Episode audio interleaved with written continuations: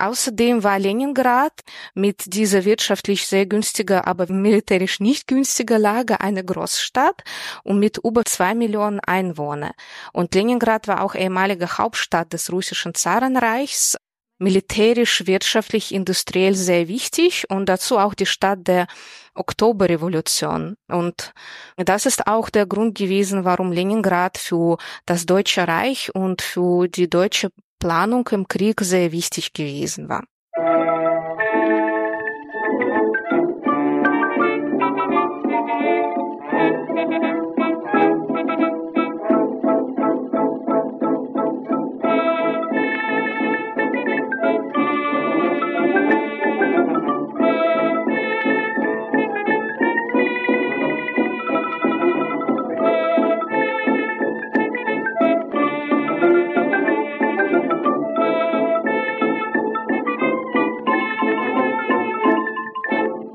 In dieser Folge von Geschichte Europas spreche ich mit Dr. Olga Sturkin von der Helmut Schmidt Universität der Bundeswehr in Hamburg über die mehrjährige Belagerung Leningrads im Zweiten Weltkrieg.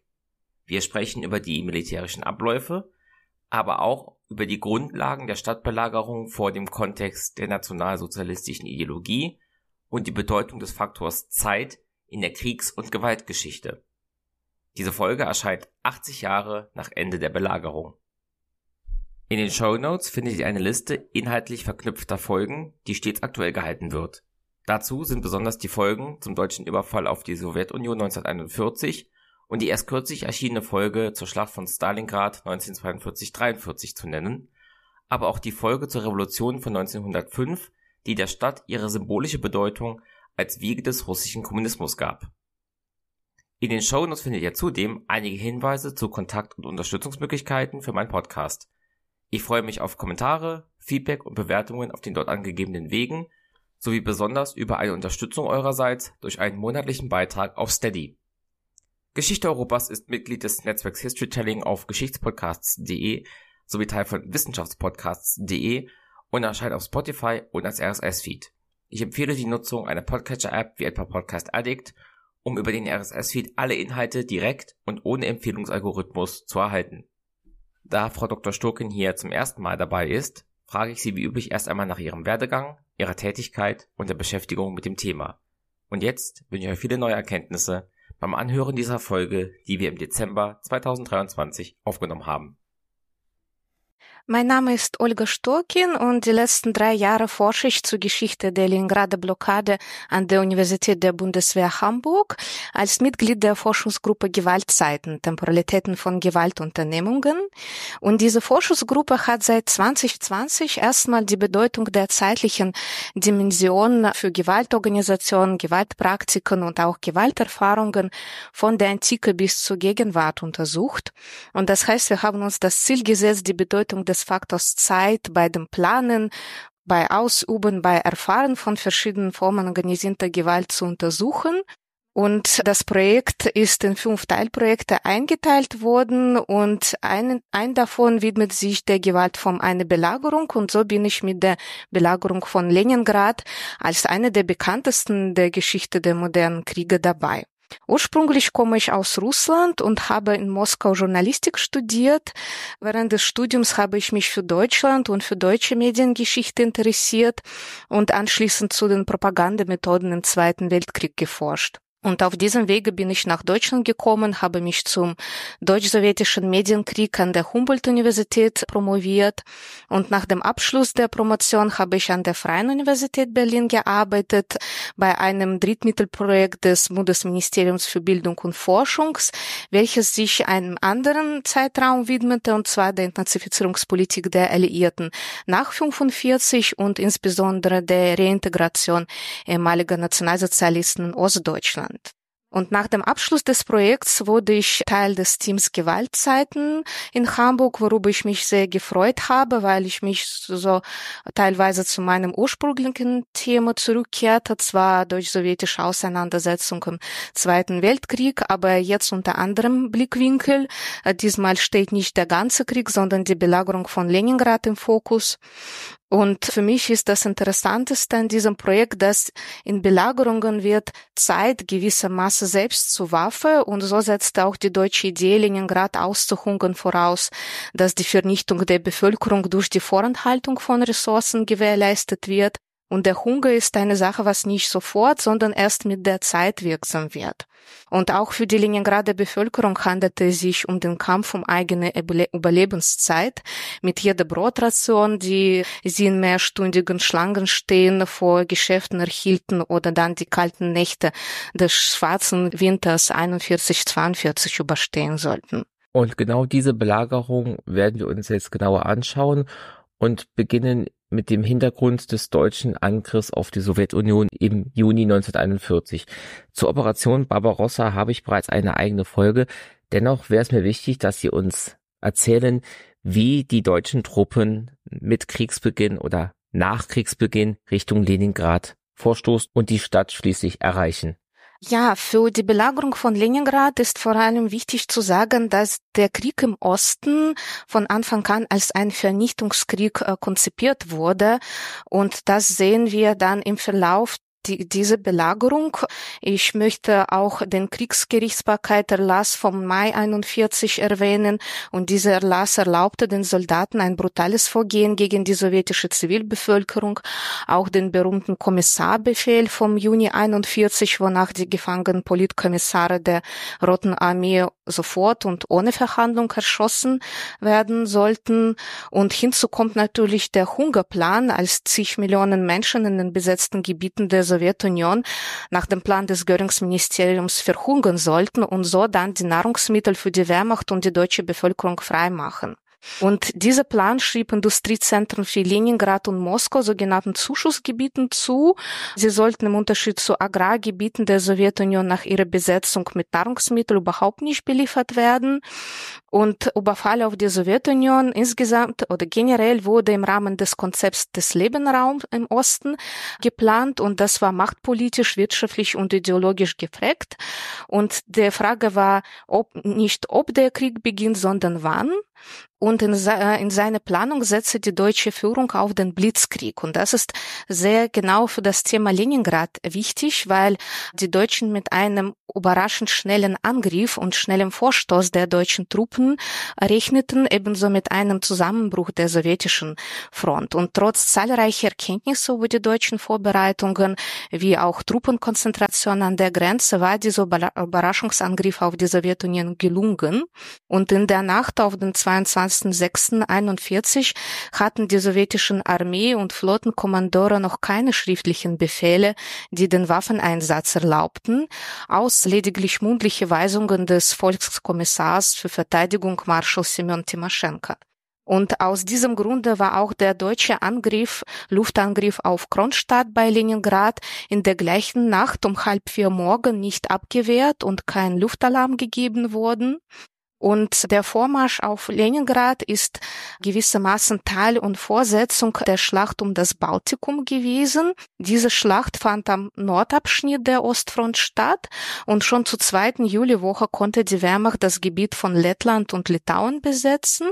Und laut der bestehenden Planung sollte die Wehrmacht die sowjetischen äh, Streitkräfte von der Ostseeküste abdrängen, die baltischen Häfen sichern und im Vorstoß nach Leningrad und Kronstadt die Stützpunkte der baltischen Flotte nehmen. Und so konnte im August die deutsche 18. Armee auf Leningrad vorrücken und außerdem bestand die Gefahr für Leningrad auch von Norden, weil am 25. Juni diente die Bombardierung finnischer Stützpunkte durch die Sowjetunion als Grund für die finnische Kriegserklärung und Beginn der finnischen Offensive, obwohl die Mobilmachung in Finnland eigentlich schon Ende Mai, Mai stattgefunden hatte und die führenden finnischen Militärvertreter in die deutschen Angriffspläne eingeweiht wurden. Äh, man suchte nach einem passenden Grund für die Kriegserklärung und am 25. Juni hatte der sogenannte Fortsetzungskrieg mit Finnland begonnen, als Fortsetzung des Winterkrieges vom November 39 bis März 40, nach welchem Finnland seine Unabhängigkeit zwar wahren konnte, musste aber erhebliche territoriale Zugeständnisse machen. Und jetzt hat es die Chance gesehen, die verlorenen Gebiete wiederzubekommen aber die deutsche Planung ging viel weiter. Laut dieser sollten finnische Truppen auf Leningrad von Norden vorrücken und den Belagerungsring vervollständigen. Natürlich ist es jetzt am hilfreichsten, wenn man sich beim Zuhören da eine Karte anschaut. Dennoch, wie würden Sie die geografische Lage Leningrads schildern? Leningrad befindet sich eigentlich an der Landzunge zwischen finnischem Meerbusen im Westen und dem großen Ladoga-See im Osten und äh, zwar nah an die Grenze zu Estland und Finnland. Und diese Lage war auch Anlass des Winterkrieges 39 gewesen, als die Sowjetunion Finnland mit Gebietsforderungen in der karelischen Landenge konfrontierte und hatte dies mit Sicherheitsinteressen für Leningrad begründet. Außerdem war Leningrad mit dieser wirtschaftlich sehr günstiger, aber militärisch nicht günstiger Lage eine Großstadt und mit über zwei Millionen Einwohnern. Und Leningrad war auch ehemalige Hauptstadt des russischen Zarenreichs, militärisch, wirtschaftlich, industriell sehr wichtig und dazu auch die Stadt der Oktoberrevolution. Und das ist auch der Grund gewesen, warum Leningrad für das Deutsche Reich und für die deutsche Planung im Krieg sehr wichtig gewesen war. Zum Beginn des Krieges war Leningrad ein Wirtschafts- und ein Rüstungszentrum, ein Verkehrsknoten und die Basis der sowjetischen Rotbahnenflotte. Und als solcher hatte Hitler die Stadt bereits im Dezember 1940 äh, bei der Planung von äh, Operation Barbarossa priorisiert. Die vordringlichsten Aufgaben der Kampagne waren Vernichtung der sowjetischen Kräfte im Baltikum und Vordringen in den Norden. Und dann sollte die Besetzung von Leningrad und Kronstadt folgen und erst danach die Angriffsoperation in Richtung Moskau laufen. Und im Juli 41 nannte Hitler den Raum um Leningrad als erstes unter drei großen Ziele der Kampagne. Die zwei anderen waren die Besetzung der Ukraine mit Industriezentren und Gebieten und dann den Raum um Moskau. Aber was äh, Hitler sagte, ist, dass Raum von Leningrad industriell und maritim wichtig gewesen war. Daneben war es Hochburg des Bolschewismus und so zitiere ich Hitler äh, in seinen Weisungen. Und äh, neben wirtschaftlicher Bedeutung und militärischer Bedeutung ist wichtig zu sagen, dass Hitler für Leningrad explizit diesen gängigen Antibolschewismus in Anschlag gebracht hatte. Eine Zerstörung dieser revolutionären Städte, wenn man so sagen darf, hätte in seiner Vorstellung maßgeblich zum Sieg über den Bolschewismus beigetragen. Und Anfang Juli 41 sollte Hitler die Parole ausgeben, dass er Leningrad und Moskau mit der Luftwaffe dem Erdboden gleich machen wolle. Dazu kam es ja aber nicht, sondern es kam zu einer Belagerung. War denn neben dieser Bombardierung auch geplant gewesen, die Stadt eventuell direkt zu, zu erobern oder war eine Belagerung von vornherein Mittel der Wahl gewesen? Dieser Entscheidungsprozess ist eine komplizierte Frage. Dazu gibt es Forschungen, die allerdings etwas unterschiedliche Meinungen haben. Ich würde sagen, dass man einfach von Anfang an viel zu optimistische Planung gehabt hatte und hat von, von der Eroberung von Leningrad äh, gesprochen. Es ist aber in der Tat etwas anders gewesen weil im Juli hatte die Heeresgruppe Nord ihre operativen Ziele schneller erreicht als die anderen deutschen Großverbände. Und für die gesamte Ostfront gab es bereits im Juli 41 erste Warnsignale, weil die Frontabschnitte überdehnt waren und die Reserven unzureichend. Und die sowjetische Front brach trotz Bodenverluste nicht zusammen. Und für die deutsche Seite führte es zum Verlust des Angriffstempos und potenziell zu Verlust der Handlungsinitiative. Und somit ist das Monat Juli ein Wendepunkt, weil gerade zu diesem Zeitpunkt lösten die Entwicklungen eine Art von Führungskrise zwischen Hitler bzw. dem OKW, Oberkommando der Wehrmacht, und der Heeresführung aus. Und der erste beharrte auf den Angriff auf Leningrad, während Halder, also die Heeresführung, eine Umorientierung auf Moskau als das Hauptziel und eine entsprechende Truppenaufteilung forderte. Und gleichzeitig mangelte es der Heeresgruppe Nord an Menschen und an Material für eine rasche Offensive gegen Leningrad. Und was wir über die Ziele sagen können, habe ich ein schönes Zitat vom von Lieb, den Befehlshaber der Heeresgruppe Nord vom 12. Juli. Der schrieb, Führer legt gar keinen besonderen Wert mehr auf Petersburg. Der Adjutant des Führers, Oberst Schmund, der vor einigen Tagen da war, sagte das Gegenteil. Und was mag wohl richtig sein? Also diesen Schwanken sieht man bereits. Und weil man eigentlich nicht wusste, was man genau von Leningrad möchte, hm, salopp gesagt, dann brachte den Chef des OKW Wilhelm Keitel am 25. Juli äh, in eine Besprechung mit dem Oberbefehlshaber der Heeresgruppe Mitte den Begriff des Aushungers in Zusammenhang mit Leningrad ins Spiel. Und genau wortwörtlich lautete es, Leningrad muss schnell abgeriegelt und ausgehungert werden. Es ging wieder nicht mehr um die Eroberung äh, oder Besetzung, Besetzung, sondern quasi Ausschalten von der Stadt. Und es wurde bereits zu dieser Zeit deutlich, dass bei einem länger dauernden Einsatz, das heißt einem Übergang vom Blitzkrieg in eine andere Kriegsphase wie der Stellungskrieg, wurde selbst die Ernährung der deutschen Soldaten auch im, im Norden bei Leningrad zu optimistisch geplant worden. Und so wurde auch die selektive Hungerpolitik durch Ausweitung von Hungergewalt abgelöst, bereits Ende Juli 41. Und so konnten die ganzen Landesteile der Sowjetunion als Notentscheidung dem Hungerpreis gegeben werden. Wichtig ist aber, dass man gleichzeitig von dieser Wandlung der Strategie in, in den Truppen nicht wusste. Und die Weisung an die, an die Heeresgruppe Nord äh, im Mitte Sommer forderte allein die Vorsetzung des Angriffs zwischen Ilmensee und Leningrad und das Ziel war die Einschließung der Niva-Metropole und die Verbindung mit finnischen Truppen. Man hat nicht explizit etwas deutlich über das Endziel gesagt. Wann wird die Stadt so eingeschlossen, dass die Versorgung schwierig wird und wie lange rechnet man damit, die Stadt belagern zu müssen, bis die Bevölkerung aufgrund des Hungers, Sie haben es erwähnt, aufgibt.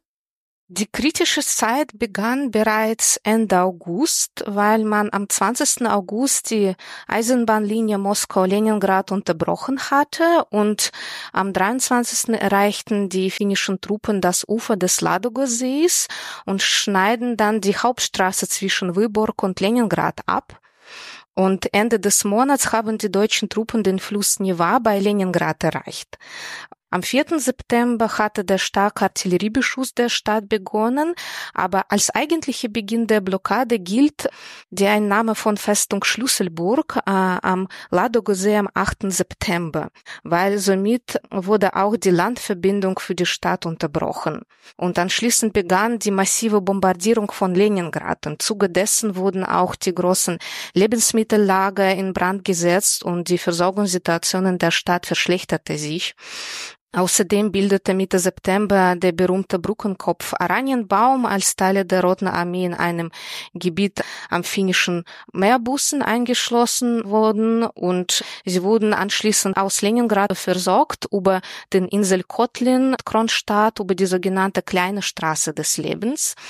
Und zu diesem Zeitpunkt rechneten die Teile der deutschen Wehrmachtsführung, wenigstens die Teile davon, dass die Stadt vielleicht nicht nur eingeschlossen, sondern auch erobert werden könnte. Ich meine hier mit Wilhelm von Lieb, der dann Befehlshaber der Heeresgruppe Nord gewesen war. Und man hat immer noch diese Zersplitterung. Noch im September wird das Schicksal von Leningrad verhandelt. Mm, dann von Lieb sah seine äh, Aufgabe immer noch darin, den Belagerungsring an die Stadt zu ziehen und äh, sich mit finnischen Kräften vor dem Wintereinbruch zu vereinigen. Und Laut seinen Aufzeichnungen ging er davon aus, dass Leningrad auf die Dauer wohl nicht gehalten werden kann. Allerdings äh, kam es überraschend dazu, dass die Finnen ihren Vormarsch an der alten Grenzen gestoppt hatten und nicht näher an Leningrad vorgerückt. Außerdem erging am 28. August ein Befehl des äh, deutschen Oberkommando des Heeres bezüglich Leningrads, wonach eine Kapitulation nicht zu fordern und die Stadt infanteristisch nicht anzugreifen war. Und wie sollte man diesen Befehl interpretieren, war auch offen, weil äh, der Befehl sagte dazu, dass jedes Ausweichen der Zivilbevölkerung gegen die Einschließung Truppen, wenn notwendig, unter Waffeneinsatz verhindert werden solle. Und in der ersten Hälfte September war das Schicksal von Leningrad in der Führungsspitze noch verhandelt, weil die Wehrmacht die Leningrader Bevölkerung im Fall der Einnahme nicht ernähren konnte bzw. wollte. Das war dann das Problem mit der Einnahme, weil man verantwortlich für die über zweieinhalb Millionen Menschen gewesen war. Außerdem war Leningrad zu Beginn der Blockade mit Flüchtlingen überfüllt und so konnte man von äh, circa drei Millionen Menschen reden. Und der Chef des Generalstabes des Heeres, Franz Halder, hatte die Schnellverbände, die sich bei Leningrad befanden, dringend für den Angriff auf Moskau nötig. Und die Bevölkerung von Leningrad konnte aus seiner Perspektive in der Stadt eingeschlossen bleiben und sich selbst überlassen werden. Wilhelm von Lieb von der Heeresgruppe Nord erwog einen sozusagen klassischen militärischen Sieg und er betrachtete den Hunger als einen Mittel, um die Stadt zur Übergabe zu zwingen und sie einzunehmen. Also diese Idee war immer noch auf dem Tisch, wenigstens für von Lieb. Aber wichtig ist, dass man am 6. September die Weisung von Hitler Nummer 35, den Abzug zum Abzug der Nordverbände hatte und diese Verbände von Leningrad, die mussten spätestens zum Mitte September zugunsten des Angriffs gegen Moskau von Leningrad abgezogen werden und der Heeresgruppe Nord fehlten einfach die Kräfte, um die Stadt einnehmen zu können, hätte solchen Befehl geben. Die Truppen durften durften nicht die Stadt betreten. Auch hätten sie ein Übergabeangebot erhalten. Das ist eine Übergangslösung gewesen. Und nach einem bekannten Ausdruck von Franz Halder sollte nun Hunger als Bundesgenosse wirksam werden. Und man hatte einfach keinen Plan, sondern eher ein Kalkül gehabt, weil man auch nicht genau wusste, wie viel Zeit man braucht und ob die Stadt so über eine lange Zeit eingeschlossen werden kann, wenigstens über den Winter. Und dann hat, hätte man einfach gesehen, was nach diesen Monaten passieren solle. Ist in der Stadt alles schon ausgestorben äh, und könnte man einfach die Stadt besetzen, während die Stadt fast kaum mehr Bevölkerung hat? Oder könnte man den Stadt in der Tat Erdboden gleich machen und dann der finnischen Seite übergeben? Das lag einfach offen. 42 gäbe es Idee von Hitler, Leningrad doch einzunehmen. Aber seit 42 sind all diese Ideen so unrealistisch gewesen, dass selbst die, ähm, die Wehrmachtsführung sie nicht als solche betrachten konnte. Es gibt einzelne Aussagen, sie hatten aber hinter sich nicht wirkliches. Und im Herbst 41 hatte man einfach versucht, die Stadt komplett abzuriegeln und abwarten, was weiterkommt. Sie haben eben die Lage geschildert. Im Westen die Ostsee, im Osten der Ladoga-See war denn wenigstens eine Zeit lang noch eine Versorgung der Stadt über den Seeweg beziehungsweise per Schiff möglich? Jein. Wenn wir dann über den Herbst 41 reden, gab es natürlich die Wege über das Wasser und über die Luft. Beide diese Wege waren aber problematisch, weil das herbstliche Sturmwetter die Navigation am Ladogosee praktisch unmöglich gemacht hatte und es auch jegliche Versuche standen unter deutschem Beschuss. Und der Luftweg konnte für die Millionenstadt Leningrad wenig bringen, auch wenn Teil von Lebensmitteln auf diesem Weg in die Stadt gebracht wurde, gab es einfach nicht genug Flugzeuge, die auch vor allem für andere Zwecke wie Zustellung der Kriegsproduktion, Medikamente, Post genutzt wurden. Und man hatte viel äh, mehr gewartet, bis dann der Ladogase zufriert und eine genügende Eisstärke erreicht wird, um die Stadt dann über den Eis versorgen zu können, was immer noch nicht einfach war, aber besser als auf dem Wasserweg bei diesem sehr stürmischen Wetter am Ladoga See im Herbst. Sie hatten eben den Kessel Oranienbaum erwähnt. Es ist natürlich die Frage, wie wurden denn diese Truppen versorgt und auch gab es in Leningrad noch Truppen, die ebenfalls vor Ort gekämpft haben? Ja, zu dem ersten Teil äh, dieser Kessel wurde aus Leningrad versorgt und zwar über den Insel Kotlin mit Kronstadt. Dieser Weg trug den Namen Kleine Straße des Lebens. Das bedeutet, die Lebensmittel und Munition sollten erst von außen nach Leningrad gebracht werden und dann von Leningrad über diese kleine Straße des Lebens nach diesem Kessel. Und dieser Brückenkopf spielte eine Rolle während der Belagerung nur dermaßen, dass er zusammen mit Kronstadt mögliche Angriffe von der Ostsee verhindern konnte und band somit Teil der Kräfte der Heeresgruppe Nord. Was die Leningrader Truppen anbetrifft, natürlich äh, gab es die sogenannte Leningrader Front, von der Seite der Stadt und es gab auf der anderen Seite quasi vom, vom Rest der Sowjetunion gab es die Wolchow-Front.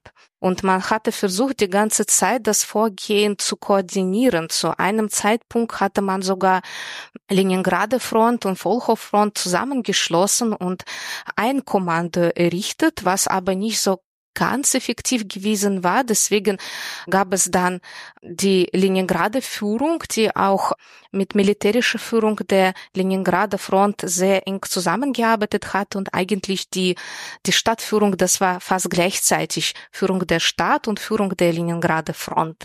Und diese Entscheidungen waren in diesem engen Kreis getroffen und natürlich hatte man in Leningrad gekämpft, um den, zu verhindern, dass die deutschen Truppen dann den Fluss Neva überqueren und über die Eisstraße wurden auch die neuen Truppen in die Stadt transportiert und die Verletzten aus der Stadt nach außen.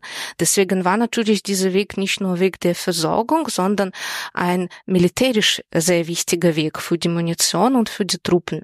Gab es neben der Idee, die Menschen in Leningrad verhungern zu lassen, auch Angriff auf andere Infrastrukturen, also was wie Wasserversorgung, Stromversorgung, medizinische Versorgung?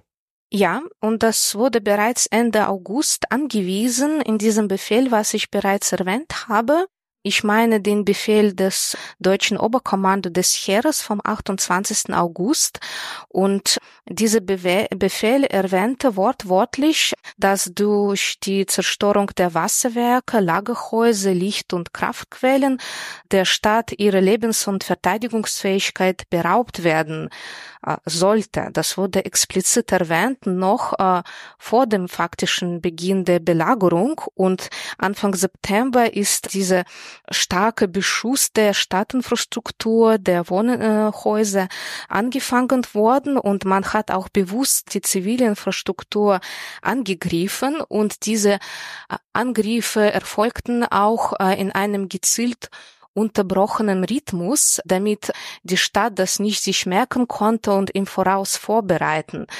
Luftalarme erfolgten sowohl am Tag als auch nachts und manchmal mehrmals pro Nacht, vielleicht zehn, elf Mal pro Nacht. Und hm, die Bevölkerung war auch sehr zermürbt durch diese Angriffe, weil man den Alltagsrhythmus immer Rhythmus unterbrechen äh, sollte und äh, durch eine Bombe oder Artillerie konnte jede Sekunde äh, dem menschlichen Leben ein Ende bereitet werden.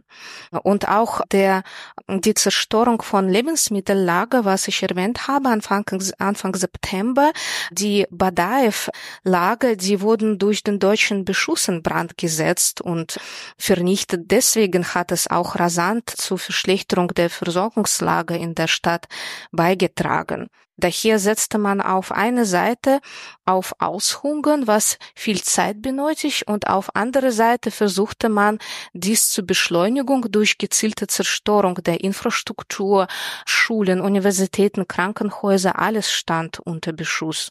Und natürlich die gebliebenen Versorgungswege wie die Eisstraße, die standen unter ständigem Beschuss, man hatte gezielt versucht, sie zu erreichen. War es denn einem Teil der Bevölkerung gelungen, vor dem Schließen des Belagerungsrings zu fliehen? Beziehungsweise andersrum gefragt, wie viele Menschen sind denn jetzt nun tatsächlich in der Stadt Leningrad während der Belagerung eingeschlossen? Man kann von einer Anzahl von circa zweieinhalb Millionen von Menschen rechnen. Genaue Zahlen sind ziemlich schwierig zu benennen, weil, wie gesagt, die Stadt kurz vor der Belagerung von, äh, Belagerung vor, von Flüchtlingen vom Westen äh, überfüllt wurde. Man kann beinahe von drei Millionen Menschen sprechen. Außerdem ist es äh, kompliziert zu unterscheiden zwischen Evakuierung von Zivilisten und Militär, weil die Statistik zum Teil nicht vorhanden ist und man kann nur ungefähre Zahlen nennen. Insgesamt konnte man sagen, dass während der Belagerung maximal 1,3 Millionen von Menschen evakuiert wurden. Die großen Evakuierungswellen standen, fanden aber ab Beginn 42 statt über die Eisstraße. Es gab eine kleine Anzahl von Menschen, die sogar auf dem Luftweg evakuiert worden war, bereits im Herbst 41, aber das sind wenige Menschen. Eine, ein gesondertes Kapitel ist die Evakuierung vor dem Beginn der Belagerung im Sommer 41, weil sie unter sehr chaotischen Zuständen stattfand. Zuerst wurde die Evakuierung der Fabriken angeordnet und über 100 Fabriken wurden aus Leningrad evakuiert samt Personal, damit sie dann hinter dem Ural aufgebaut äh, werden konnten und dann Kriegsproduktion weitermachen. Deswegen waren auch die Arbeiter evakuiert und diese Evakuierung ist Vorgang gegeben worden im Unterschied zur Evakuierung einfacher Zivilisten. Man hat versucht, gezielt auch die Kinder zu evakuieren. Im Juli 41, Anfang August 41. Das Problem war, die Informationslage, weil man zum Teil nicht wusste, dass einige Eisenbahnstrecken schon durch die Deutschen unterbrochen worden waren und es gab äh, Fälle, als die Züge mit Kindern abgefahren wurden und dann stehen geblieben unterwegs, weil die Strecke nicht weiterging und wurden zerbombt von deutschen Artillerie und Flugzeuge und alle Kinder sind einfach getötet worden. Deswegen war Evakuierung in diesem Sinne auch nicht erfolgreich und eine Tragödie gewesen, weil sie unter solchen chaotischen Zuständen im Sommer 41 stattfand. Bildet die Leningrader Bevölkerung in diesem Moment eine Art Schicksalsgemeinschaft oder kommt es innerhalb der Stadt zu Konflikten? Und auch die Frage, profitierte man als KPDSU-Funktionär innerhalb der Stadt konnte man sich also besser versorgen, wenn man Parteimitglied oder sonst wie Teil der sowjetischen Bürokratie und Herrschaft war. Ja, das ist eine interessante Frage. Zum ersten Teil Ihrer Frage. Es gab natürlich alles in der Stadt. Es gab Zusammenhaltung, gegenseitige Unterstützung, es gab Konflikte, vor allem rund um das Thema Essen.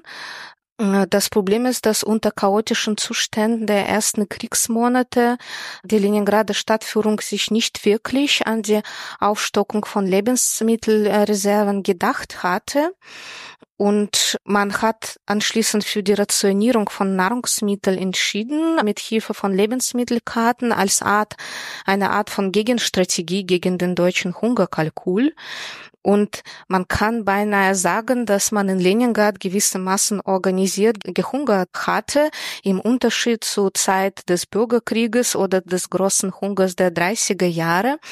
Und äh, so wurden die Portionsgrossen in Nutzwertkategorien aufgeteilt, was entscheidend für Überleben der Menschen gewesen war, weil diese Nutzwertkategorien waren für Arbeiter, Angestellte, Angehörige oder Kinder festgesetzt mit je 200 Gramm Unterschied bezüglich der Brotnorm. Und so erhielten die Nützlichsten wie die Arbeiter größere Überlebenschancen oder sollten entscheiden, ob sie dann eigene Lebenszeit verlängern durch diese etwas größere Portion oder sie mit ihren alten Eltern oder Kindern teilen. Und das ist eine Entscheidung über Tod und über äh, Überleben gewesen und natürlich sehr schwierig für jede Familie und jedes Individuum. Und parallel existiert in Leningrad ein Privilegsystem mit Sonderzuteilungen und eine Gemeinschaftsverpflegung an Kantinen verschiedener Einrichtungen. Und meistens handelte es sich um Mittagessen in Behörden, Fabriken oder weiteren Betrieben, auch Schulen und Krankenhäuser. Aber Zutritt zu diesen Aktionen konnte nur dann gewährleistet werden, wenn die Person auf einer entsprechenden Liste stand. Und dafür wurde gekämpft und intrigiert und das Privilegsystem bat natürlich ein breites Feld für die Korruption und das Unrecht. Das Essen war insbesondere im, während des ersten Hungerwinters 41, 42 äh, für Unsummen verkauft und wer Essen hatte, der konnte reich werden, weil man fürs Essen alles haben konnte. Gold, wertvolle Bücher, Luxuswaren und es ging auch darum, ob dann nicht nur die Position in der Stadthierarchie entscheidend war, sondern auch die Verwandtschaften, die Bekanntschaften. Das kommt alles ins Spiel und nicht nur der Hunger. Andere solche Frage für, dafür, wie die Gesellschaft funktionierte, war zum Beispiel auch die Evakuierung als ein großes Thema. Ob man genug Platz für alle Mitglieder der Familie bekommt, ob die Familie etwas früher evakuiert evakuiert werden kann. Und das war auch ein breites Feld für die Korruption oder für die Anwendung jeglicher Bekanntschaften oder andere Möglichkeiten, wodurch man dann früher rauskommen konnte. Aber es gab natürlich auch gegenseitige Hilfe und Opferbereitschaft. Es gibt einige Erinnerungen bzw. Tagebuchaufzeichnungen. Mir fällt ein eine Geschichte über die Familie, die beinahe nichts zum Essen hatte, aber bei ihren Nachbarn sollte ein Besuch stattfinden, weil die Offiziere in kurzen Urlaub konnten ihre Familie besuchen und diese Offiziere haben Lebensmittel mitgebracht, aber die Familie war nicht mehr da. Sie konnten ihre Kinder und Frauen nicht finden und dann haben sie diese Lebensmittel einfach den Nachbarn gegeben und für diese Nachbarn bedeutete diese Lebensmittel, die einfach denen gegeben worden waren, praktisch geschenkt. Das bedeutet Rettung von Hungertod und solche Geschichten gab es auch. Auf der anderen Seite natürlich die Vorzugsbehandlung von Funktionären. Das Ausmaß davon wird aber unterschiedlich beschrieben. Sie wurden zweifellos besser versorgt als die einfache Bevölkerung und in den Erinnerungen wird solche, werden solche Menschen als eine ganz spezifische Gruppe beschrieben. Inwieweit aber diese Erzählungen stimmen, als hätte Zhdanov, der erste Sekretär, sein Abendessen mit Flugzeug aus Moskau zugestellt bekommen, das ist nicht vollständig geklärt und aus meiner Perspektive handelt es sich eher um eine Übertreibung. Jetzt haben Sie schon mehrmals die Begriffe Eisstraße und Straße des Lebens angesprochen. Was war das? Das ist ein Weg über den Ladogasee gewesen. Die Eisstraße des Lebens bedeutet in Sommerzeit der Wasserweg und im Winter ein Weg über den Eis. Und wie ich bereits erwähnt habe, ermöglichte dieser Weg neben der Versorgung auch die Evakuierung von Bevölkerung und von verletzten Soldaten der Leningrader Front. Aber diese Aufgabe war nicht leicht, weil der Weg gezielt bombardiert wurde wurde und bei Wintertemperaturen gingen die LKWs kaputt, das Eis war brüchig und die hunderte Transporte mit Gütern und Menschen gingen einfach unter und man fuhr ebenso mit Pferdeschlitten, die die niedrigeren Temperaturen überstehen konnten, besser als die LKWs. Und der erste Winter, der Hungerwerte 41-42, das gilt als die Entstehung dieser Eisstraße. Die gewünschte Eisstärke war zum 20. November 41 erreicht und zu diesem Zeitpunkt reichten die Vorräte in der Stadt nur noch für zwei Tage. Und zugleich war das Problem der Lieferung aufgrund der schlechten Wetterbedingungen und Problemen an der Eisenbahnstrecke zwischen Leningrad und Ladoga gegeben. Hm, zu zu diesen Tagen, als die Vorräte fast ausgebraucht worden waren, beschloss der erste Sekretär Ždanov auf eigene Gefahr die Rationen in der Stadt zu erhöhen und sollte diese Nachschubstraße unterbrochen werden, hätte die Stadt gar keine Reserven mehr und die Vorräte waren zum 1. Januar 42 tatsächlich erschöpft und obwohl die äh, Eisstraße schon funktionierte, blieben die Läden zu, weil sie zu Beginn ziemlich schlecht funktionierte. Man hat in der Tat mit Pferdeschlitten angefangen und nicht mit LKWs und die deutsche Flugzeuge fuhren dann da oben vom Himmel, die versuchten, die Fahrer zu bombardieren und man sollte oft ohne Licht fahren in der Nacht über die Eisstraße. Man sollte oft mit geöffneten Fenstern nach Gehör fahren, obwohl die Temperaturen bis minus 42 Grad fielen. Und um die Fahrer auf diesem Weg zu schützen, wurden direkt auf dem Eis Verteidigungslinien mit Vorstellungen erreicht. Und außerdem sollten die Menschen und Güter zuerst über eine Eisenbahnstrecke bis zum Ladoga gebracht werden und nach der Überfahrt über den Ladoga-See wieder die Eisenbahn fahren. Und was Evakuierung über die Eisstraße angeht, waren die Wagen an dieser Eisenbahnstrecke bis zu See nicht beheizt und die Stationen, wo die Menschen auf die Evakuierung warten, auch nicht beheizt. Und diese Eisenbahnstrecke stand ebenso unter Bombardment. Es gab auch Positivzeichen nach dem Beginn Fun des Funktionieren dieser Straße. So konnten die sowjetischen Truppen am 9. Dezember 41, also circa zwei Wochen nach dem Beginn äh, des Gütertransports einen sehr wichtigen Verkehrsknoten Tichwin zurückerobern und so konnte die Lage und das Transport über die Eisstraße verbessert werden, weil die Zufuhr über den Lagodogesee mit der Eisenbahn weiter nördlich erfolgen konnte und die Lastwagenstrecke wurde dadurch erheblich gekürzt.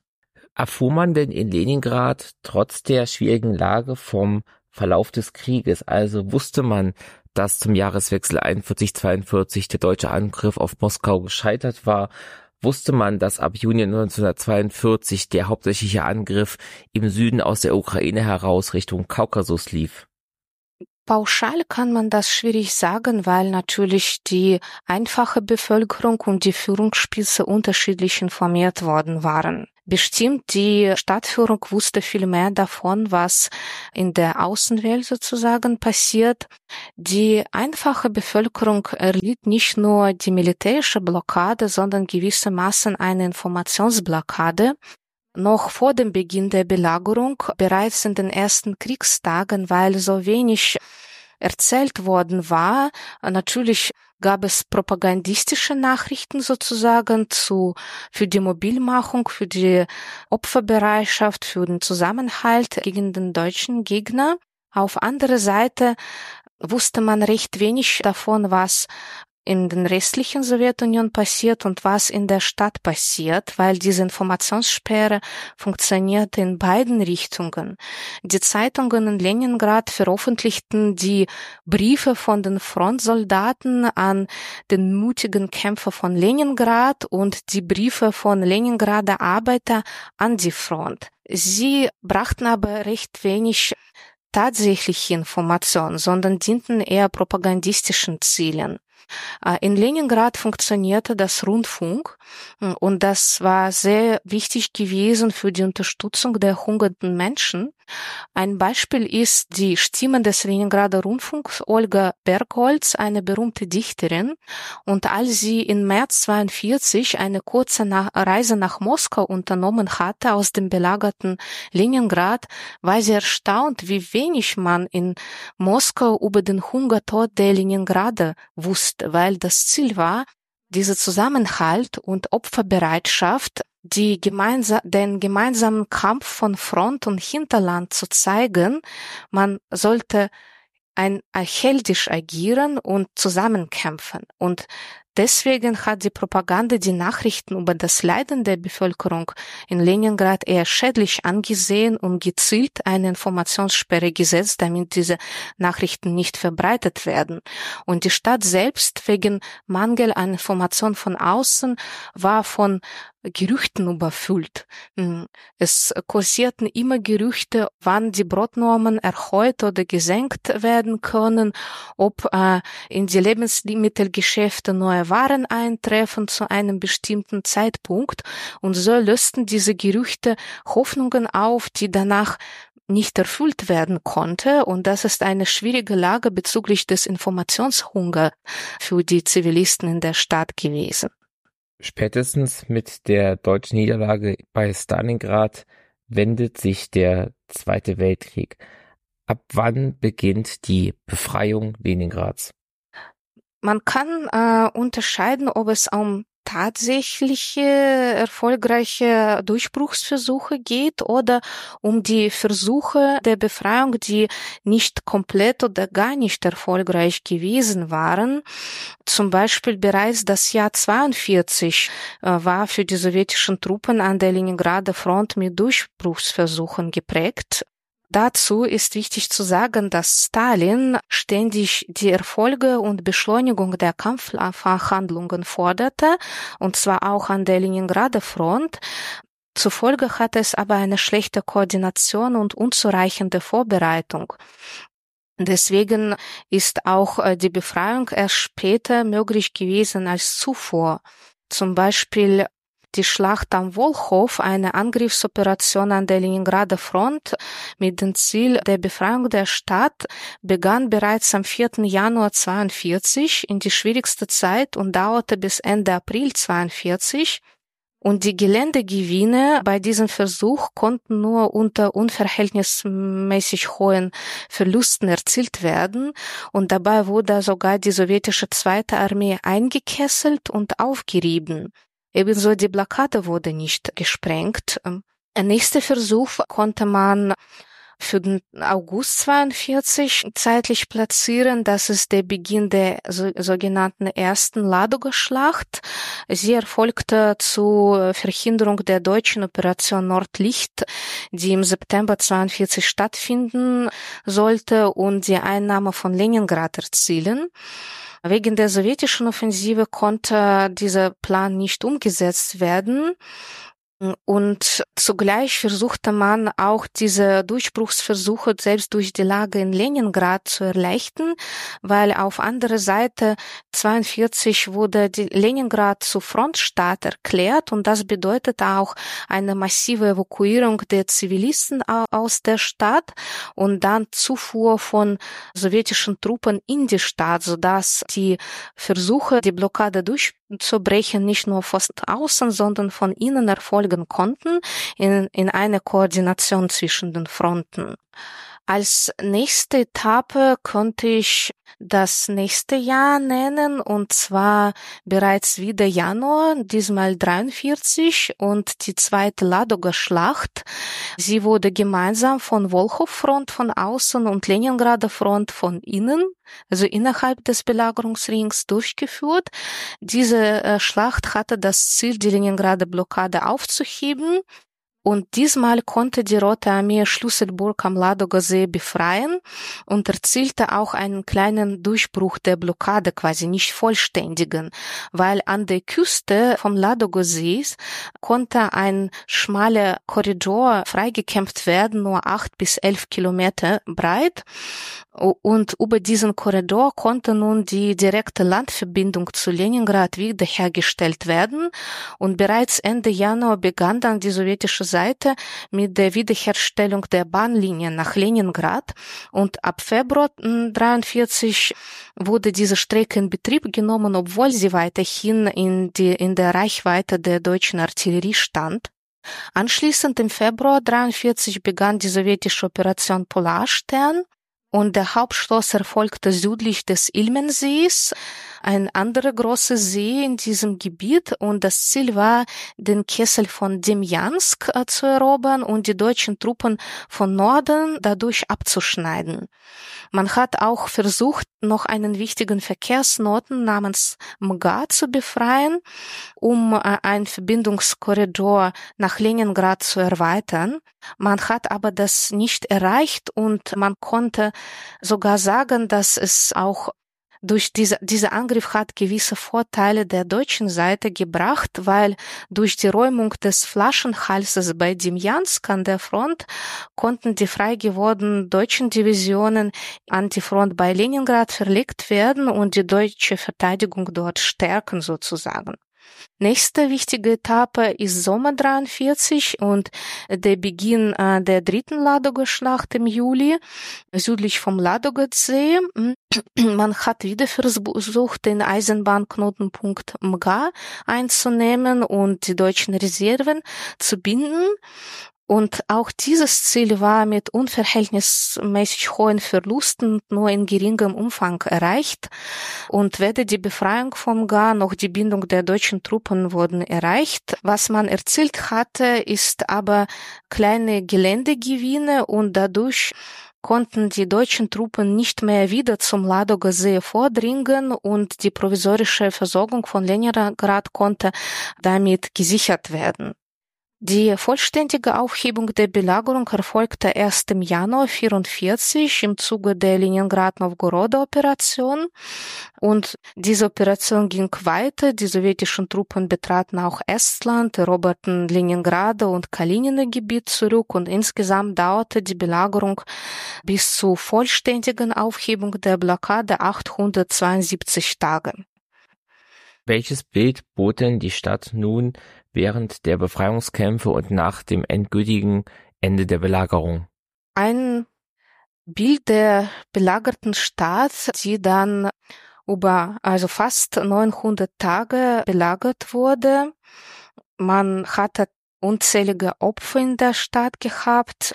Man hat auch ziemlich schnell mit hm, mit dem Wiederaufbauplan begonnen, aber sowohl die städtische Infrastruktur als auch die Lage der Bevölkerung, die waren ziemlich schlecht. Natürlich nicht so schlecht wie im ersten Hunger wie in der 41, 42, weil bereits im Frühjahr 42 besserte sich allmählich die Lage und es begannen auch Aufräumungsarbeiten äh, in den Straßen.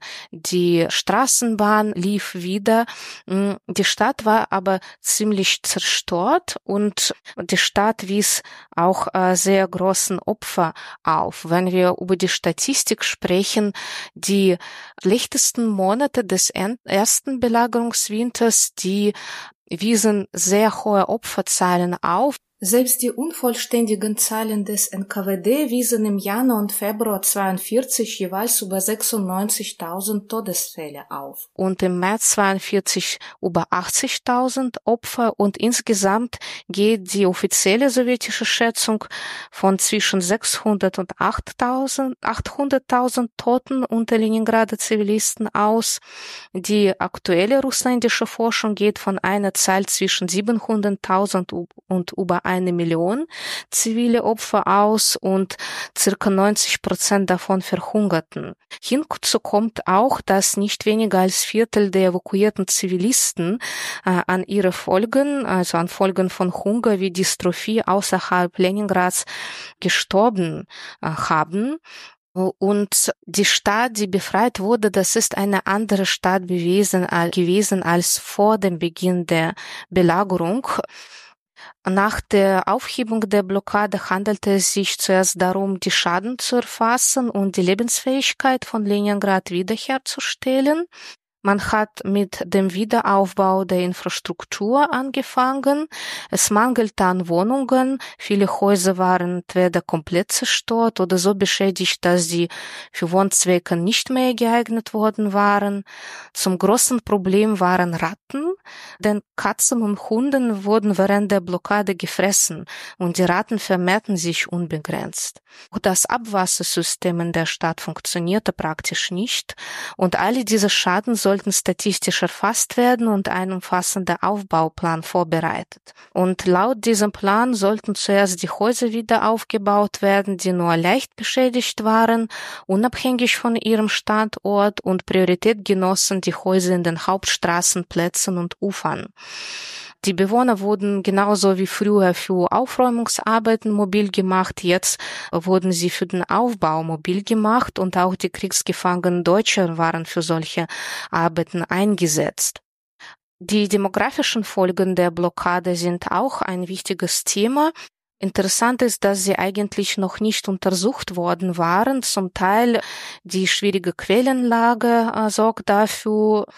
Äh, es ist wirklich ein kompliziertes Thema für die Forschung äh, und wichtig ist, dass diese Situation nicht nur durch die Belagerung selbst geändert wurde, sondern auch die durch die Verwaltungsentscheidung der Behörden und der Stadtführung, so wie Stanow, den ersten Sekretär persönlich, angefangen mit diesen großen Evakuierungswellen, als die Stadt zur Frontstadt erklärt wurde und nur die Zivilisten, die unmittelbar für Aufrechthaltung äh, von Infrastruktur, Versorgung und Versorgung der Front in der Stadt bleiben sollten und Angehörige, Kinder, alte Menschen abreisen, sondern äh, und dann die weiteren Entscheidungen, weil man hatte versucht, nach der Aufhebung der Blockade sehr schnell für die Stadt den Status, den zweiten Hauptstadt der Sowjetunion wieder zurückzugewinnen und äh, die Stadt wieder zum Zentrum der Rüstungsindustrie machen.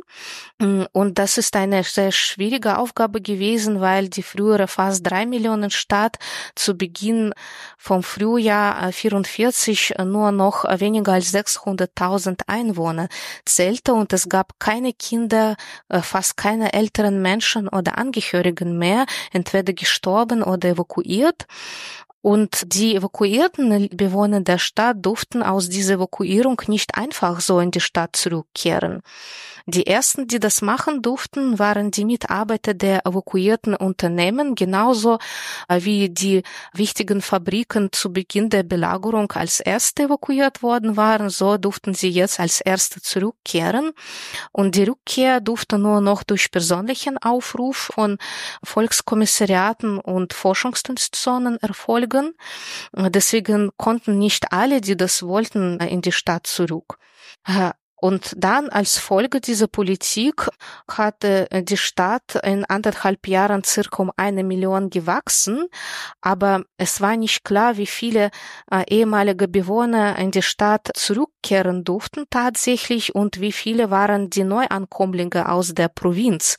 Und die Stadtbevölkerung ist, ist insgesamt jünger geworden, aber das war in eigentlich eine andere Bevölkerung gewesen als vor dem Beginn der Belagerung. Wie wurde denn in den Jahren nach dem Zweiten Weltkrieg innerhalb der Sowjetunion an diese Belagerung erinnert und hat sich das nach der Wende der 90er Jahre in Russland geändert oder ist die Erinnerungskultur relativ gleich geblieben?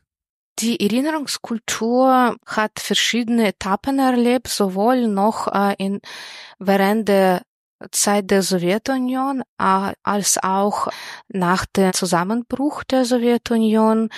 Die Belagerung von Leningrad prägt die Geschichte und das kollektive Gedächtnis der Stadtbewohner sehr stark und ist bis heute Teil der städtischen Identität von Leningraderinnen und Leningrader. In der Sowjetunion wurden aber viele Erinnerungen im Zeichen des Schweigens beibehalten, wenn man so sagen darf, weil die Blockade seit ihrem ersten Tag stark zensiert wurden. Die militärische Blockade wurde quasi mit einer Informationsblockade begleitet und wie ich bereits erwähnt habe, wusste man in den Rest der Sowjetunion ziemlich wenig von tatsächlichen Umständen. Und das Thema der Blockade wurde vom Staat ziemlich schnell monopolisiert und instrumentalisiert, bereits in den ersten Jahren. Und selbst das erste Gedenkmuseum der Belagerung konnte diese äh, Entwicklung nicht entgehen. Äh, dieses Museum bzw. seine Idee stammt vom Dezember 43 bereits während des Krieges und vor der Aufhebung der Belagerung und wurde verabschiedet durch den Beschluss des Militärrats der Leningrader Front bezüglich der Ausstellung der heldenhaften Verteidigung Leningrads. Und bereits im April 44 wurde diese Ausstellung eröffnet und dann 45 in ein Museum umgewandelt. Und sehr schade ist, dass dieses Museum bereits 49 im Zuge der sogenannten Leningrader Affäre geschlossen wurde.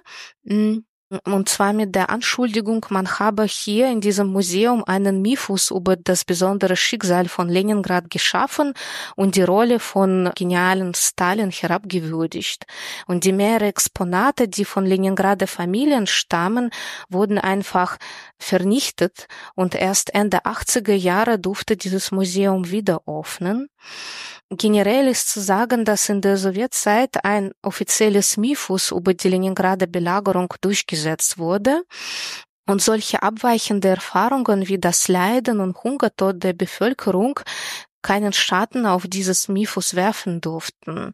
Die Stadtbewohner durften die Belagerung quasi nicht als Opfer dulden, sie durften oder sie sollten eine vorbildliche Verteidigung zeigen unter kluge sozialistische Führung des Staates und führenden Persönlichkeiten und zuerst diente es auch zum Teil der Mobilmachung der Bevölkerung für den Stadtaufbau nach der Aufhebung der Blockade, als noch die alte sozusagen Stadtführung im Dienst war. Äh, der erste Sekretär Zdanov ist aber 48 gestorben und dann hatten sich die Akzente in dieser Erinnerungspolitik stark verschoben. weil Moskau, also die zentrale Regierung, war von dieser Demonstrierung eines Sonderschicksals von belagerten Leningrad nicht begeistert und noch vor dem Beginn der Belagerung, vor dem Beginn des Zweiten Weltkrieges, hatte Stalin gewissermaßen ein Verdacht gegenüber Leningrad als Stadt der Oktoberrevolution, als hätte diese Stadt noch Widerstandspotenzial besetzen. Und das hat sich hier in dieser neue Politik auch ausgedruckt weil Stalin oder die führende Parteifunktionäre, die jetzt rum um Stalin herumstanden, fürchteten gewissermaßen ein vermutliches Widerstandspotenzial der Leningrader Parteiebene, die die Leningrader Blockade durchgemacht hatte. Und dieser Wandel erfolgte im Zuge der Leningrader Affäre. Das waren die Gerichtsprozesse gegen die Parteiführung Leningrads. Und an diesem Zeitpunkt kann man sagen, dass die Erinnerung an Blockade als etwas Besonderes gewissermaßen marginalisiert wurde und Leningrad sollte offiziell zu einer von vielen anderen Heldenstädten der Sowjetunion wurden, die mutig im Krieg gekämpft haben, aber vor allem unter genialen zentralen Führung und nicht der Führung der auf der Stadtebene. Und die Leningrader Affäre ist ein Ereignis, was diese Erinnerungskultur sehr stark beeinflusst hatte, weil auf einmal verschwanden aus dem öffentlichen Leben die Parteifunktionäre, die Anhänger von dem verstorbenen ersten Sekretär in Leningrad Stanow gewesen waren und das aus Moskau geschickt Mitglied von äh, Politbüro Malenkov warf der Leningrader Führung zahlreiche Fälle vor, inklusive Vorwurf der Spionage und Parteifeindlichkeit. Und die höheren Funktionäre wurden verurteilt und verloren sogar ihr Leben. Und dann folgten weitere Verhaftungen, Gerichtsverfahren und Verurteilungen. Das dauerte ganz lange bis zum Jahr 52 und mehr als 200 Funktionäre kamen in den Lager, über 2000 verloren ihre Posten. Und ob man zu solcher Zeit einfach Mut hatte, an eigenen Leid zu erinnern und diese Erinnerung mit anderen zu teilen, das ist eine große Frage, weil man eigentlich zu dieser Zeit darum kümmerte, einfach eigene Stellen beizubehalten und nicht Teil dieses Repressionsprozesses werden. Das hat dann auch die Erinnerung an die Blockade erheblich beeinflusst. Hm. Dann äh, kommt die nächste Etappe, ein Wandel der Erinnerung bezüglich des Tauwetters in der Sowjetunion unter Nikita Khrushchev.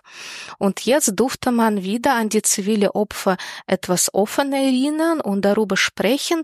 Aber auch wenn dieses wieder zu Wort kommen durfte, man, das konnte nur wieder in einem heldenhaften Ton erfolgen. Sozusagen die Geschichten über den Hunger und Kälte, äh, sie sollten auch vor allem neben dieser selbstlose Handlung der Leningrad erzählt werden und diese Handlung, diese Opferbereitschaft sollte noch mehr herausgestellt werden. Also die Stadt sollte als Hauptnote immer noch diese Zusammenhaltung mit der Front und heldenhafter Kampf unterstreichen. Wichtig ist aber, dass zu dieser Zeit wichtige Gedenkstätte der Belagerung entstanden. Zu nennen ist der Gedenkfriedhof Piskarjowa. Das entstand 60er Jahre zu diesem Zeit von Tauwetter. Und Piskarjowa ist dadurch wichtig, dass hier über eine halbe Million von Opfer der Leningrader Belagerung beigesetzt sind. Und somit ist dieser Friedhof eigentlich der größte Gedenkfriedhof Europas, was sich den zivilen Opfern des Zweiten Weltkriegs widmet. Weiter folgt die Brezhnev-Epoche und hier erkennt man die Erinnerung über die Blockade viel mehr als eine politische Ressource, um die Staatsmacht zu legitimieren und einen deutlichen Akzent auf den Sieg im großen Vaterländischen Krieg zu setzen. Und so entstehen auch monumentale Denkmäler zur Blockade wie ein auf dem Moskowski Prospekt in Leningrad. Diese Zeit ist auch dadurch bekannt, dass ein der größten Literaturdenkmäler äh, zur Belagerung ist erschienen und das ist dann Blokadne Kniga, das Blockadebuch von Granin und Adamovich. Das Buch mit Interviews von Überlebenden wurde 1977 in Teil veröffentlicht, aber auch wenn es von sich eine sehr wertvolle historische Quelle darstellt, erschien diese erste Version zensiert bzw. selbst zensiert und erst nach dem Zusammenbruch der Sowjetunion konnte das Blockadebuch in seiner unzensierte Version veröffentlicht werden mit zahlreichen Ergänzungen. Und natürlich ein großer Wandel in der Erinnerungspolitik um Leningrad bilden die 90er Jahre. Das Thema Leningrad wurde gewissermaßen enttabuisiert. Das tauchte auch in den Medien auf. Es kamen neue Themen wie Kannibalismus oder Kriminalität in belagerte Stadt, die früher einfach nicht zu Wort kommen konnten. Und wichtig ist, dass in diesen Jahren die bisher versperrten Archivunterlagen zur Belagerung von Wissenschaftlern erforscht werden durften, beziehungsweise analysiert werden durften, weil man früher einfach keinen Zugang hatte, insbesondere zu den Unterlagen des NKWD. Und dieser Zugang zu den neuen Archivunterlagen beziehungsweise Unterlagen aus der Belagerungszeit, die aber für die Wissenschaft völlig neu gewesen waren, das bereicherte das Wissen über die Belagerung und bereicherte dann auch die Erinnerungskultur, weil es viele Erinnerungen und Tagebuchaufzeichnungen erschienen. Und heute ist die, die Belagerung von Leningrad immer noch ein wichtiges Thema. Es existieren mehrere Museen, es gibt andere Kunstformen, die sich der Blockade widmen, wie Filme und Ausstellungen. Aber die Blockade ist leider immer noch Teil des, dieses großen Mythos über den Vaterländischen Krieg, weil man jetzt sehr aktiv auf die Erfahrung der Sowjetunion diesbezüglich zurückgreift und äh, auf die Erbe der sowjetischen Ideologie gewissermaßen und versucht auch die Blockade weiter zu instrumentalisieren für die politische Zwecke inklusive das Leiden der Bevölkerung. Und es geben leider wieder wie in der Sowjetzeit die unerwünschten Themen, insbesondere die, die über diesen offiziellen Diskurs hinausgehen und einiges wurde schon als Geschichtsfälschung gebrandmarkt und das ist, das finde ich sehr schade, obwohl man auch sehr interessante neueste Forschungen zur Blockade haben zu Erfahrung der Bevölkerung in der belagerten Stadt, aber auch alle diese Ergebnisse inklusive private Zeugnisse der Blockade, die analysiert werden, sie bilden eher einen kleinen Teil der Erinnerungskultur, die in Russland vom Staat weiterhin gelenkt und monopolisiert wird. Ganz zu Beginn hatten Sie von den nationalsozialistischen Weisungen wie etwa dem Hungerplan gesprochen. Zum Abschluss, inwiefern unterschied sich diese Stadtbelagerung in einem Krieg von anderen Belagerungen? Inwiefern war hier die nationalsozialistische Ideologie federführend bei der Durchführung der Belagerung? Hm. Wichtig ist zu sagen, dass zu dieser Zeit noch keine internationale Rechtsform existierte, die Aushungern von Belagerung im Krieg als Kriegsmethode verbot. Unüblich war aber das Aushungern oder Entzug von Ressourcen mit, nicht mit dem Ziel stattfand, die Stadt zur Übergabe zu zwingen, sondern mit dem Ziel, die Bevölkerung auszulöschen. Das ist, was die Belagerung von Leningrad ganz Besonderes macht. Es gab auch weitere Orte und Städte in der Sowjetunion, die an Hunger gelitten haben unter den deutschen Truppen. Jede Geschichte ist besonders, aber explizit vor Leningrad ist es dann deutlich gewesen, dass man einfach die Stadt dem Erdboden machen wollte und einfach die ganze Bevölkerung auszulöschen. Und das kann man unterschiedlich betrachten aus der Perspektive der Militärgeschichte, weil auch die deutsche Forschung in Bezug auf Hungerplan und Leningrade Blockade verschiedene Startpunkte hat. Es auf einer Seite gab es diese Hungerplan, wonach die Wehrmacht sich restlos von besetzten Gebieten ernähren sollte und sowie die rechtlichen Lebensmittel in die deutsche Heimat schicken. Und dieser Plan sah deutlich den Tod von zig Millionen Menschen auf besetzten Gebieten der Sowjetunion vor. Und das steht mit der Belagerung von Leningrad in einem komplizierten Zusammenhang, weil es gibt die Position, dass die man als eine internationale beschreiben kann. Diese Position äh, in der Forschung folgt der Vorstellung einer direkten Umsetzung dieses Planes als hätte man in Leningrad einfach direkt den Hungerplan umgesetzt haben. Es gibt die zweite Position, die man eher als eine selektive Situative benennt und laut dieser Position hatte die Wehrmacht und die Besetzung, Besatzungsbehörden dort Hunger erzogen, wo es denen nützlich zu sein schien. Also nicht komplett laut dem ursprünglichen Plan, sondern auch angepasst an die Modifizierung der Lage, an die neuen Bedingungen, als der Blitzkrieg gescheitert wurde und alles einfach nicht nach dem Plan lief.